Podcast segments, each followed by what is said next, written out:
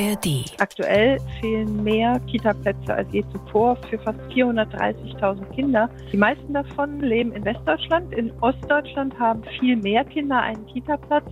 Allerdings muss dort eine Fachkraft viel mehr Kinder betreuen. Man muss sich eben auch vor Augen halten, dass das System extrem erschöpft ist, ähm, dass die Fachkräfte am Limit sind, aber man sieht das auch schon bei den Kindern. News Junkies. Verstehen, was uns bewegt. Ein Podcast von RBB24 Inforadio. Mit Henrike Möller und Bruno Dietl heute ist Mittwoch, der 29. November. Und ich würde diese Folge gerne mit einer persönlichen Frage beginnen. Ich brauche mal deine Einschätzung, Bruno.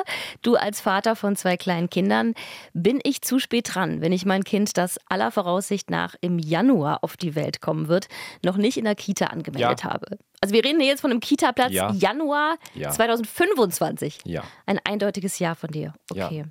Deutschland steckt in der Kita-Krise. Gefühlt wissen wir das ja schon länger. Die Bertelsmann Stiftung hat jetzt aber neue Zahlen veröffentlicht und demnach fehlen in Deutschland rund 430.000 Kita-Plätze. Das ist das eine Problem. Das andere, ein Erzieher, eine Erzieherin muss viel zu viele Kinder gleichzeitig betreuen. Darunter leidet natürlich die Betreuungsqualität bzw. die frühkindliche Bildung. Bildung. Vor allem in den ostdeutschen Bundesländern ist der Betreuungsschlüssel oft nicht kindgerecht. Wieso? Wie lässt sich das erklären und wie kommen wir raus aus dieser Kita-Krise? Lösungsansätze und so ein paar Denkanstöße heute bei den News Junkies. Jeden Tag für euch eine neue Folge in der ARD Audiothek. Schauen wir uns die Ergebnisse der Bertelsmann Stiftung etwas genauer an. Denn da gibt es tatsächlich große Unterschiede zwischen West- und Ostdeutschland. Wir haben ja gerade schon gesagt, rund 430.000 Kita-Plätze fehlen deutschlandweit. 385.900 davon fallen auf die westdeutschen Bundesländer. In den ostdeutschen Bundesländern fehlen demnach nur etwa 44.700 Plätze. Heißt aber eben trotzdem, dass längst nicht alle Eltern, die ihr Kind in eine Kita schicken wollen, das auch tun können. Eigentlich gibt es ja schon seit zehn Jahren einen Rechtsanspruch auf einen Kita-Platz. Wir haben mit Annette Stein gesprochen. Sie ist Expertin für frühkindliche Bildung und eine der Autorinnen der Studie der Bertelsmann Stiftung. In Berlin sieht die Situation beispielsweise wie folgt aus. In Berlin haben wir sehr hohe Teilhabequoten, nämlich also 47 Prozent der unter Dreijährigen und 92 Prozent der über Dreijährigen besuchen eine Kindertagesbetreuung. Aber trotzdem reichen diese Plätze nicht aus. Die Eltern haben deutlich höhere Bedarfe, also auch hier fehlen die Plätze. Dazu kommt noch ein weiteres Problem. 92 Prozent der Berliner Kinder unter drei Jahren sind in einer Kita, die keine kindgerechte Personalausstattung hat. Das heißt, auf ein Erzieher, eine Erzieherin kommen viel zu viele Kinder. Und das ist vor allem ein ostdeutsches Problem. Eine pädagogische Vollzeitkraft muss hier in Ostdeutschland im Schnitt 5,4 Kinder betreuen, wenn sie in einer Krippe arbeitet, also vor allem für die unter Dreijährigen verantwortlich ist. Wenn sie für die ein bisschen älteren zuständig ist, dann ist sie für 10,5 Kinder verantwortlich. Den wissenschaftlichen Empfehlungen der Bertelsmann Stiftung zufolge müssten die Personalschlüssel aber bei 1 zu 3 bzw. 1 zu 7,5 liegen, je nach Alter der Kinder. Damit eine Kita ihrem Auftrag als frühkindliche Bildungseinrichtung und nicht nur als Verwahreinrichtung gerecht werden kann, müsste eine Erzieherin maximal drei Kinder unter drei betreuen. Relativ einfach zu merken. Faktisch betreut sie in den ostdeutschen Bundesländern aber im Schnitt entweder fünf oder sechs, also fast doppelt so viel. In Westdeutschland sieht das besser aus, da werden die wissenschaftlich empfohlenen Betreuungsschlüssel eingehalten, aber eben auch prozentual viel weniger Kinder in Kindergärten betreut. Aber woher kommen diese vergleichsweise schlechten Personalschlüssel im Osten? Bildungsexpertin Annette Stein. Das ist äh, eigentlich historisch gewachsen, muss man sagen, weil die ostdeutschen Bundesländer haben ja ein viel stärker ausgebautes System schon aus DDR-Zeiten und das gilt bis heute, dass äh, viel mehr Kinder dort viel früher auch in die Kita gebracht werden und deswegen gibt es dort viel mehr Plätze. Ähm, früher war aber dieser Fokus auf Bildung nicht so stark und deswegen ging es da vor allen Dingen um Betreuungsfragen und das hat sich ja sehr stark geändert in den letzten Jahren. Und dieser historisch gewachsene Fokus auf Betreuung statt Bildung hat zu einem rechtlich verbindlichen Personalschlüssel geführt. Das heißt, wenn Kitas in ostdeutschen Bundesländern mehrfach Personal einstellen, bekommen sie das nicht refinanziert. Nochmal Annette Stein. Die Bundesländer äh, regeln alle unterschiedlich, wie das Personal refinanziert wird für die Träger, weil die Anstellung erfolgt ja über die Kita-Träger. Und aktuell sind die Regelungen eben so, dass nur die Personalschlüssel, wie sie jetzt in Brandenburg und in Berlin existieren, auch finanziert werden vom Land. Heißt also, die ostdeutschen Länder müssten die rechtlichen Voraussetzungen dafür schaffen, dass Kitas überhaupt mehr Personal beschäftigen können. Das heißt auf Deutsch Personalschlüssel anheben. Ja, aber dieses Personal müsste halt auch erstmal da sein, ne? Das ist nämlich auch einer der Hauptgründe für die fehlenden Kita-Plätze. Das fehlende Personal. Und auch das hat wieder mit dem schlechten Personalschlüssel zu tun, denn der sorgt wiederum für schlechte Arbeitsbedingungen, die wiederum dazu führen, dass der Erzieherjob immer unattraktiver wird. Das ist ein ziemlicher Teufelskreis. Viele Fachkräfte gehen aus dem System raus, weil die Situation für sie nicht mehr tragbar ist. Sie wollen ja eigentlich Kinder in ihrer Entwicklung fördern und das ist nicht mehr gewährleistet bei so schlechten Personalschlüsseln und bei dieser gesamten Situation aufgrund von Krankheiten, wenn die Fachkräfte für weniger Kinder zuständig wären, würden sie viel lieber, weil sie besser ihre Arbeit machen könnten, im System bleiben. Denn sie verlassen das System ja nicht, weil sie die Arbeit mit den Kindern nicht möchten, sondern weil sie die Rahmenbedingungen für unmöglich und nicht mehr tragbar empfinden. Rahel Dreier ist Professorin an der Alice Salomon Hochschule Berlin. Die bildet Erzieherinnen und Erzieher aus. Sie hat sich genauer angeschaut, warum so viele Fachkräfte Kitas verlassen ursächlich für die häufigen Stellenwechsel und auch generell das Verlassen des gesamten Arbeitsfeldes, das waren dann sehr häufig eben Aspekte wie mangelnde wahrgenommene Qualität der Bildungsarbeit oder auch Unzufriedenheit mit den eigenen Tätigkeiten, geringe Aufstiegschancen, aber auch perspektivisch nur begrenzte Möglichkeiten der Ausdifferenzierung von Aufgaben und Funktionen, also sich innerhalb einer Kita auch weiterentwickeln zu können. Und das äh, macht natürlich wenig Anreize in diesem System System dann zu bleiben, ähm, wo ja auch sowieso vergleichsweise niedriges Gehaltsniveau ist. Tatsächlich verlässt ein Viertel der Fachkräfte die Kita bereits nach wenigen Jahren wieder. Weitere Gründe für den Fachkräftemangel an Kitas, Rahel Dreier hat es eben schon angesprochen, das geringe Gehalt. Außerdem gehen viele Erzieherinnen und Erzieher momentan in den Ruhestand und das wird die nächsten Jahre, Stichwort Babyboomer, auch nicht besser werden. Zahlen haben wir jetzt viele gehört, wie viele Kitaplätze wo fehlen, warum Pädagogen aus dem Job rausgehen. Aber was heißt das jetzt konkret für den Kita-Alltag? Dafür kannst du eigentlich jedes beliebige Elternpaar mit Kitakindern fragen. Alle werden dir ähnliche Geschichten erzählen. Da geht's los bei regelmäßigen Mails, in denen die Kita-Leitung darum bittet, die Kinder früher abzuholen oder zu Hause zu betreuen weil krankheitsbedingt Gruppen zusammengelegt werden. Die Kolleginnen und Kollegen vom Korrektiv haben vor zwei Wochen eine lange Recherche zum Kita-Notstand veröffentlicht, mit vielen wirklich erschreckenden Berichten aus Kitas in ganz Deutschland. Den Link packen wir euch in die Show Notes. 60 Prozent der Kita-Mitarbeitenden geben an, dass sie dauerhaft unter Stress, Druck und Überlastung arbeiten. Da werden Urlaube abgesagt, andere brechen weinend zusammen, weil sie einfach nicht mehr können. Und die Kinder, die müssen dann nur noch funktionieren. Hier mal ein Zitat aus der Korrektivrecherche. Eine Erzieherin aus NRW sagt, ich hatte eine Gruppe, 15 Kinder unter drei Jahren. Meine Kollegin kam nicht, die andere Gruppe hatte wegen Krankheit gar keine Erzieher und so hatte ich 30 Kinder alleine. Ich habe nicht mal gemerkt, dass ich eine Blinddarmentzündung hatte. Eine Erzieherin aus Rheinland-Pfalz schreibt, Nachdem ich mehrmals aus Personalmangelgründen meinen Urlaub verschoben habe, bin ich bei der Arbeit zusammengebrochen und musste ins Krankenhaus. Was passiert, wenn Fachkräfte chronisch überlastet sind? Das kann man sich ausmalen. Irgendwann verlieren sie die Beherrschung. Wie bei diesem Vorfall hier, den eine Kita-Mitarbeitende korrektiv geschildert hat. Ein Kind hat neulich beim Mittagessen seinen vollen Teller einfach auf den Boden geleert. Meine Kollegin, die alleine eine Gruppe von Kindern beim Essen betreuen musste, hat das so provoziert, dass sie dem Kind eine Ohrfeige gab. Sie war von der permanenten Überforderung so ausgedaugt, dass sie selbst ausgeflippt ist. So etwas darf ausgebildeten Pädagogen natürlich nicht passieren, aber das Risiko für solche Taten steigt natürlich an, wenn die Menschen chronisch unter Stress stehen. Eine Kita-Leiterin fasst es so zusammen. Das System Kita ist eigentlich schon längst zusammengebrochen, es scheint aber in der Gesellschaft und Politik nicht ernst genommen zu werden. Neun von zehn Kita-Leitungen haben im Frühjahr in einer Umfrage des Deutschen Kita-Leitungskongresses gesagt, dass der Personalmangel die frühkindliche Bildung gefährdet. Ein Viertel der Kita-Leitungen bekommt Kündigungen, weil die Leute wegen Personalmangel einfach nicht mehr können.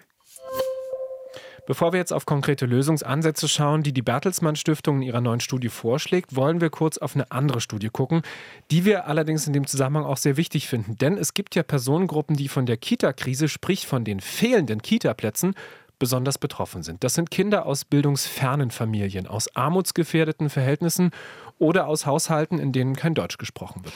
Ja, zu diesem Ergebnis ist das Bundesinstitut für Bevölkerungsforschung gekommen in einer Studie vom März dieses Jahres. Scheitert teilweise, dass diese Familien sagen, die Kitas sind zu teuer. Scheitert daran, dass Informationen über Kita-Zugänge fehlen. Wir wissen, dass diese bildungsbenachteiligten Familien teilweise gar nicht wissen, dass sie einen Rechtsanspruch haben. Sie sagen sehr viel häufiger, dass sie Schwierigkeiten haben, eine Kita tatsächlich zu finden. Das hat Professor Dr. Katharina Spieß im WDR gesagt, Direktorin des Bundesinstituts für Bevölkerungsforschung und Mitautorin der Studie. Im Jahr 2020 hatte nur etwa jedes vierte armutsgefährdete Kind unter drei Jahren einen Platz in einer Kita, während es bei Familien aus nicht prekären Verhältnissen doppelt so viele waren. Eine Lösungsidee könnte sein, sagt Spieß, die Informationslage einfach zu verbessern. Wir äh, schlagen vor, dass gleich bei dem ersten Kontakt von Familien äh, mit einer in Anführungszeichen Behörde, wie zum Beispiel, wenn ich das Kind beim Standesamt anmelde, dass dort gleich die Informationen kriegen, kümmern Sie sich rechtzeitig um einen Kita-Platz. Wir schlagen vor, dass äh, Kinderärzte und Kinderärztinnen darüber informieren, dass Hebammen darüber informieren. Denn klar ist, ein Kita-Platz ist für Kinder aus bildungsfern oder armutsgefährdeten Familien besonders wichtig damit Chancenungleichheit und Bildungsungerechtigkeit nicht schon so früh in der Kita-Zeit beginnen? Es wird oft sehr plastisch, wenn wir uns zum einen Familien vorstellen, bei denen zu Hause kein Deutsch gesprochen wird. Spracherwerb ist etwas, was sehr früh anfängt. Und wenn diese Kinder früh tatsächlich auch in einem deutschen Sprachumfeld aufwachsen können, hilft es für den Spracherwerb, der natürlich auch bei der Schule dann wiederum ganz, ganz wichtig ist. Nehmen wir armutsgefährdete Familien, da ist es zum einen auch für die Kinder wichtig, eine gute Förderung zu erhalten, mit anderen Kindern, die nicht äh, in Armut aufwachsen, in einem Umfeld zu sein. Und es ist natürlich auch ein Aspekt, dass Mütter, ähm, und es in, in der Regel Mütter, die armutsgefährdet sind, einen Kita-Platz brauchen, um erwerbstätig zu sein. Der Kita-Notstand ist da. Aber wie kommen wir jetzt raus aus der Kita-Krise? Lösungsansätze gibt es, auch kontroverse, und die gucken wir uns jetzt alle mal an.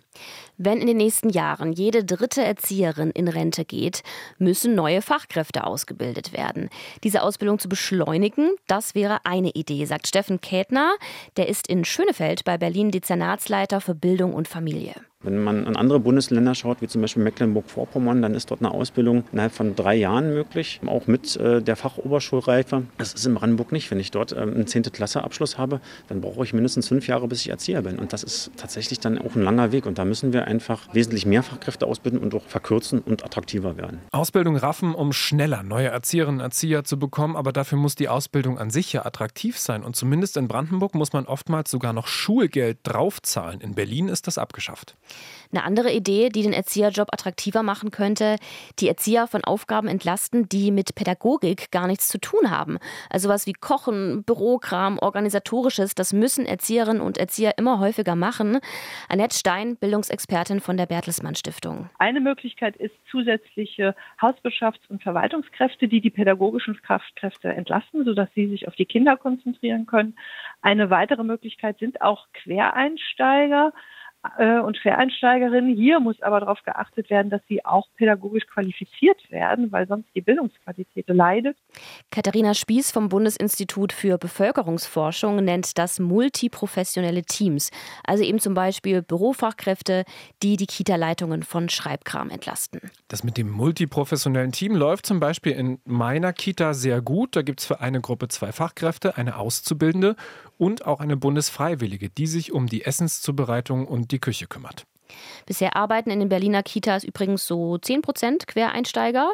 Wenn die Kitas diese ausbilden, die Quereinsteiger, dann bekommen sie sogenannte Mentorenstunden bezahlt. Apropos Bezahlung, Löhne erhöhen wäre natürlich auch ein Weg mehr Menschen für die Arbeit in Kitas zu motivieren. Gerade gestern haben 6000 Erzieher, Lehrkräfte und Sozialarbeiterinnen und Sozialarbeiter beim Warnstreik der Gewerkschaft GEW allein in Berlin mitgemacht. Sie fordern 10,5 Prozent mehr Geld. Kommen wir zum kontroversesten Vorschlag, den die Autorinnen der Bertelsmann-Studie gemacht haben. Sie bringen eine Verkürzung der Öffnungszeiten der Kindergärten ins Spiel.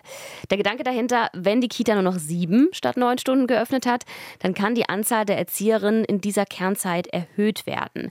Die Bertelsmann Stiftung hat das für Berlin und Brandenburg auch schon mal durchgerechnet. Bei einer solchen Maßnahme wäre gewährleistet, dass alle Eltern innerhalb der nächsten zwei Jahre einen Platz bekommen, also ihre Bedarfe äh, auf Betreuung gedeckt werden und gleichzeitig der Personalschlüssel auf Niveau der westlichen Bundesländer angehoben werden könnte, also zumindest so ein Ausgleich zwischen Ost-West. Annette Stein sagt auch, dass die Mehrheit der Eltern in Berlin und Brandenburg das wohl unterstützen würde. Wir wissen aber aus Befragungen des Deutschen Jugendinstituts, dass sowohl in Brandenburg als auch in Berlin Eltern sagen, sie möchten eigentlich kürzere Betreuungszeiten haben und die sind manchmal aber vom Träger her gar nicht möglich und werden gar nicht angeboten. Also das heißt, hier wäre eine feinere Justierung auch wichtig. Und wir dürfen natürlich nicht außen vor lassen, dass die, die im System sind und einen Platz haben, natürlich erstmal versorgt sind. Es gibt aber nach wie vor ja Eltern und Kinder, die überhaupt keinen Platz haben und keine Chance haben auf frühe Bildung. Und das ist insofern auch eine Diskussion, wo es um Bildungschancen und faire Verteilung der Ressourcen geht. Kürzere Öffnungszeiten heißt für die Eltern aber auch immer weniger Arbeitszeit. Der Schönefelder Dezernatsleiter für Bildung und Familie, Steffen Kettner, ist von dem Vorschlag jetzt nicht so begeistert. Das würde uns jedenfalls zumindest im Berlin-nahen Raum, wie wir uns hier bewegen, gar nicht weiterhelfen. Wir sind eine Pendlergemeinde. Viele unserer Einwohner pendeln nach Berlin jeden Tag, sind dort auch äh, dementsprechende Zeiten unterwegs. Wenn dann eine Kindertagesstätte nur sieben Stunden offen hat, dann bleibt eigentlich gar nicht mehr viel Arbeitszeit den, den Eltern übrig. Und dann müssten die sich ja auch finanziell damit enorm einschränken. Das ist aus meiner Sicht gar nicht möglich. Rahel Dreier von der Alice Salomon Hochschule geht sogar noch einen Schritt weiter. Sie kann sich vorstellen, dass man Kitas für eine Weile komplett schließt.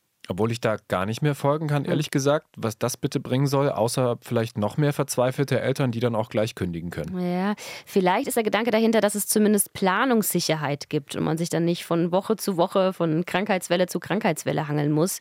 Planungssicherheit brauchen ja nicht nur Eltern, sondern auch die Träger, die Einrichtungen. Die werden von Kommunen und dem Bund anteilig finanziert. Der Bund zahlt jetzt für zwei Jahre vier Milliarden Euro an die Länder für die Kitas. Danach muss wieder neu verhandelt werden. Keine gute Lösung, sagt Annette Stein von der Bertelsmann Stiftung. Der Bund sollte in jedem Fall seine Finanzierung nun endlich dauerhaft zusagen und nicht immer zeitlich befristen. Das ist ja seit vielen Jahren der Fall. Also das ist ganz wichtig.